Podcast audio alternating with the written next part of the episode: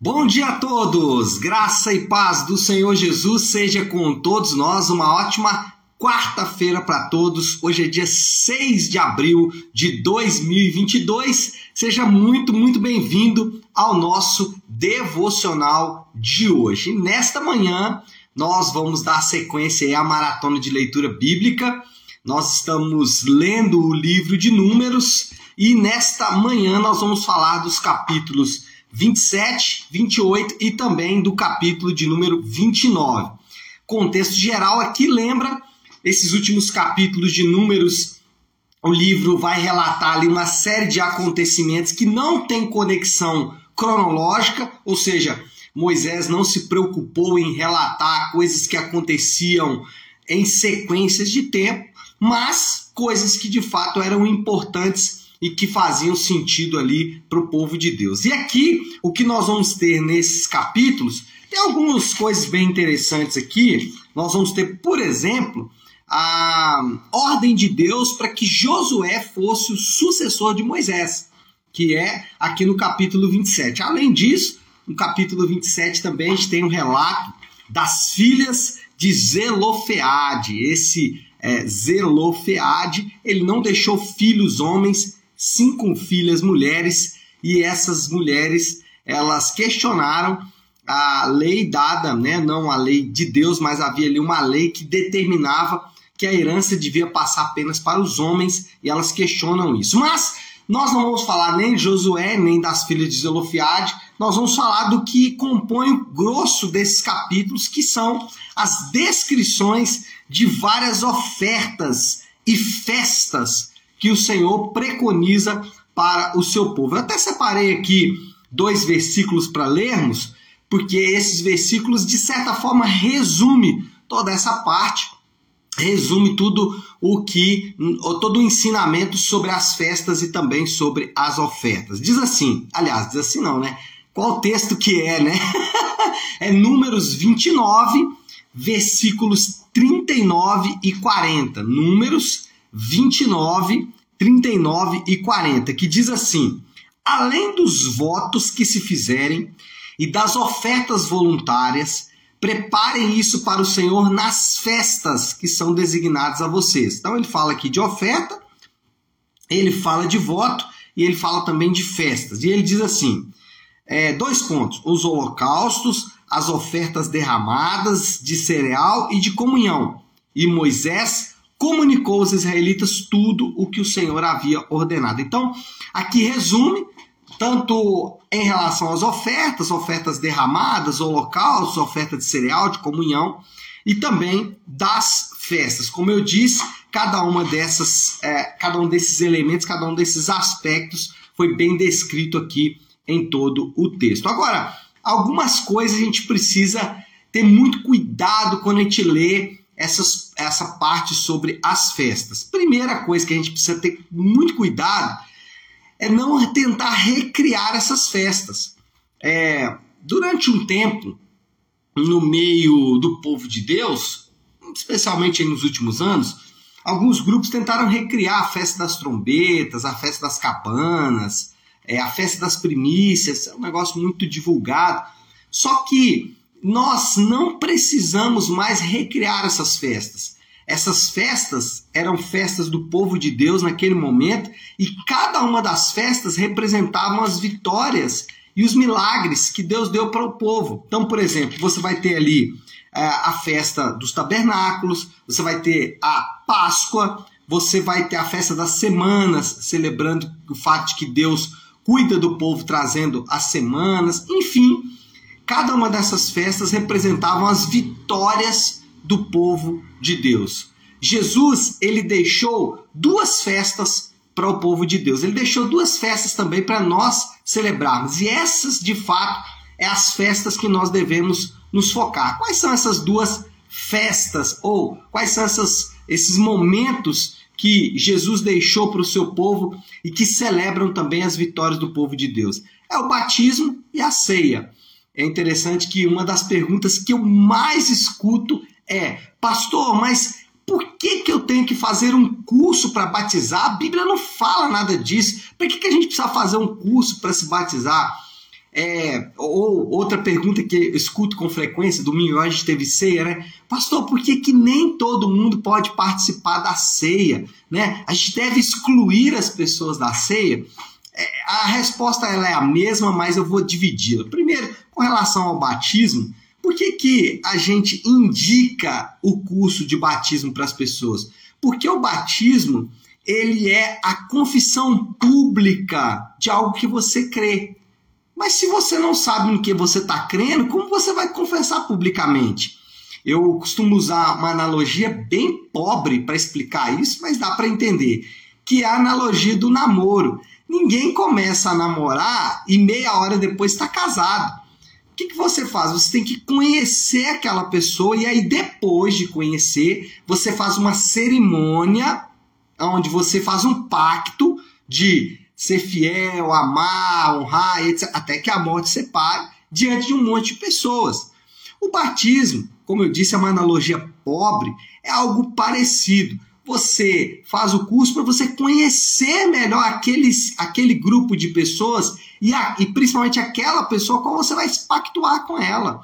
Então, por isso que a gente indica o curso. E a ceia a mesma coisa. Ninguém é excluído da ceia. O que nós orientamos é a pessoa é deixar de participar dos elementos do pão e do cálice para que ela tenha um entendimento melhor do que, do que ela está fazendo. Mas o ponto aqui, respondendo rapidamente essas duas perguntas, né, o ponto aqui é duas festas que Jesus deixou para o seu povo: o a ceia e o batismo. Essas nós devemos fazer. E nelas, tanto a ceia como o batismo, nós presenciamos e também participamos dos propósitos bíblicos para a igreja. Na ceia você participa da comunhão, você é discipulado, você adora a Deus, você serve ao Senhor. E aí, vários outros é, elementos, ou principalmente desses propósitos de Deus, estão envolvidos nesse elemento os propósitos bíblicos para a igreja, discipulado, comunhão, serviço e adoração, estão inseridos no batismo e na ceia. Essas duas festas que o Senhor deixou para nós a partir do tempo, ou nesse tempo em que nós estamos vivendo. O segundo cuidado aqui é que cada uma dessas festas ela tinha valor espiritual, mas também didático. Cada uma dessas festas lembrava e preparava o povo de Deus. Era esse o objetivo: lembrar o povo, por exemplo, da Páscoa e preparar o povo também, como, por exemplo, a festa dos tabernáculos. E aí, todo o relato bíblico ele funciona como didática de Deus. Se aqui essas festas elas tinham um propósito de formar e informar o povo, hoje nós temos a palavra de Deus, nós temos o relato bíblico como didática, como maneira de formar e informar o povo de Deus. Por isso que o crente, ele precisa ler, ele precisa estudar e ele precisa interpretar corretamente as escrituras. O crente, ele não pode é, ignorar ou ele não pode simplesmente é, ignorar mesmo, deixar de ler, de interpretar bem as escrituras. Eu tenho uma frase que eu digo com frequência, que é a interpretação equivocada, aplicação torta. E isso acontece quando você não lê, quando você não estuda, quando você não interpreta corretamente as escrituras, a chance de você aplicar de maneira equivocada é muito grande. E vários, várias anomalias que a gente percebe hoje é, no meio do povo de Deus é exatamente porque não tem uma correta interpretação do texto bíblico. Por isso, é que, inclusive, nós estamos iniciando na Igreja Nave é, um curso com, de cinco semanas sobre princípios básicos de hermenêutica. Ferramentas básicas que todo crente precisa ter para interpretar a Bíblia. Inclusive, no próximo sábado, agora, nós vamos ter uma academia da nave, que é um aulão, e aí depois a gente vai então lançar esse curso. Se você estiver em Belo Horizonte aí quiser participar no próximo sábado, a partir das 14 horas. Bom, então, o crente precisa saber ler, o crente precisa ler, estudar e interpretar corretamente as escrituras, porque se lá no, no livro de Números as festas funcionavam como didática de Deus, agora nós temos as escrituras. E em terceiro lugar, o caráter de Deus é revelado por meio de cada uma delas. Então, primeiro, não precisamos recriar essas festas. Segundo, elas funcionavam como didática e hoje nós temos a palavra de Deus como pedagogia de Deus. E em terceiro lugar, Deus se revela através de cada uma destas festas. Deus, ele em cada uma dessas festas, ofertas, etc e tal, ele revelava parte do seu caráter. Por exemplo, Deus nessas festas revelava o seu caráter santo. O Deus santo precisa de um povo santo para se relacionar com ele. Então, quando a gente lê aqui, a gente percebe exatamente o aspecto de santidade de Deus. É interessante que uma pessoa me diz, pastor, por que, que esse é, sistema é tão complexo? Porque o pecado é algo complexo. E Deus ele revela a sua santidade tentando resolver toda essa complexidade do pecado é, tentando não, né, resolvendo né, essa complexidade do pecado. Então, Deus é um Deus santo, mas Deus também nessas festas se revela como um Deus amoroso, como um Deus que cuida do seu povo, como um Deus que prepara o seu povo para viver a sua revelação. Mas também Deus é um Deus paciente. Por quê? Depois de todas essas descrições, depois de mostrar tudo o que ele precisava e tudo que era necessário ser feito, o povo continuou errando o caminho e Deus continuou trazendo o povo de volta, mostrando a sua paciência, mas também a sua fidelidade. Deus é um Deus fiel, mesmo que o povo, mesmo que nós é, não vamos conseguir ser fiéis o tempo todo, ou a grande maioria do tempo, Deus ele continua fiel e essa é a mensagem que é passada aqui nessas festas. O caráter de Deus é revelado. E aí, quando nós chegamos em Jesus, se aqui as festas revelavam o caráter de Deus, Jesus é a expressão exata do ser de Deus. Jesus é a revelação completa do caráter de Deus. Ele se revela progressivamente nas Escrituras, Jesus é revelado progressivamente nas Escrituras, mas ele é revelado definitivamente no Evangelho. Lá nos Evangelhos e nas cartas, Jesus está de fato límpido e cristalino, e cristalino, aquilo que foi progressivo durante a história e aqui nós percebemos nas festas e nas ofertas percebemos parte dessa revelação lá em Jesus e nas cartas na, na, na, no Novo Testamento de forma geral. Essa revelação ela é definitiva ela é final. Então qual é a moral da história aqui? A moral da história é que Deus em sua sabedoria revela-se em Jesus que é a festa definitiva e a oferta suficiente.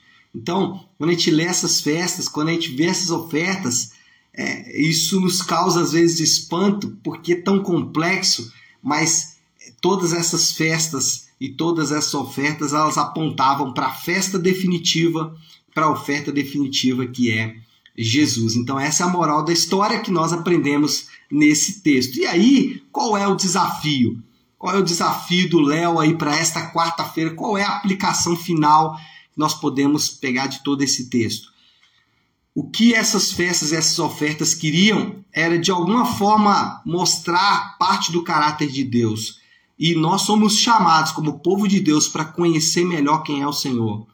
Então não se esquive, não terceirize, não deixe de investir nisso gaste boa parte da sua vida, gaste boa parte da sua existência em conhecer melhor, em conhecer quem é o Senhor, conhecer melhor quem é o Senhor. Essa é a nossa tarefa. Nós podemos fazer isso de algumas formas. A própria contemplação da criação é uma forma de revelação, porém, essa revelação é completa nas Escrituras. E mais, nós também conhecemos melhor o Senhor através da oração.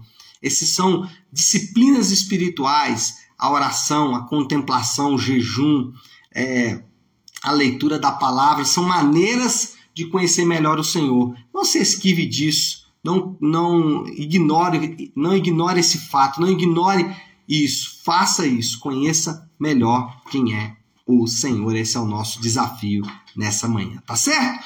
Vamos orar, vamos colocar tudo isso aí diante de Deus, então Pare aí um instante o que você está fazendo e vamos juntos buscar a Deus em oração. Querido Deus, Pai de graça, Deus de amor e misericórdia, nós louvamos o teu nome que é santo. Senhor, quando vemos aqui e estudamos estas festas e essas ofertas, percebemos claramente o seu caráter amoroso, paciente, fiel e santo.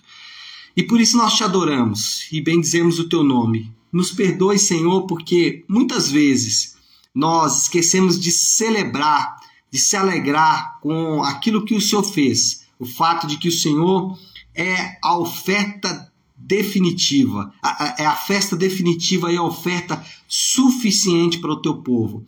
Muitas vezes nos esquecemos disso, ignoramos isso e ficamos tão presos aos nossos problemas, às nossas dificuldades, às nossas próprias questões, que são tantas, que são diversas, mas às vezes também nos afastam de prestar atenção em detalhes e em palavras que são tão lindas como essa dessa manhã possamos, meu Deus, conhecer melhor o Senhor. Porque quando conhecemos melhor o Senhor, todos os nossos problemas, lutas, dificuldades se tornam até, Senhor Deus, é, tem uma nova perspectiva, se tornam é, diferentes, porque conseguimos e enxergamos da forma como o Senhor quer que enxergamos.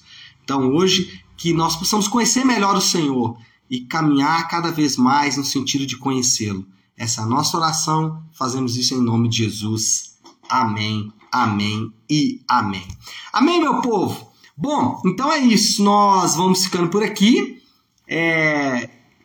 Que Deus te abençoe. Uma ótima, uma excelente quarta-feira para todos. Fiquem com Deus.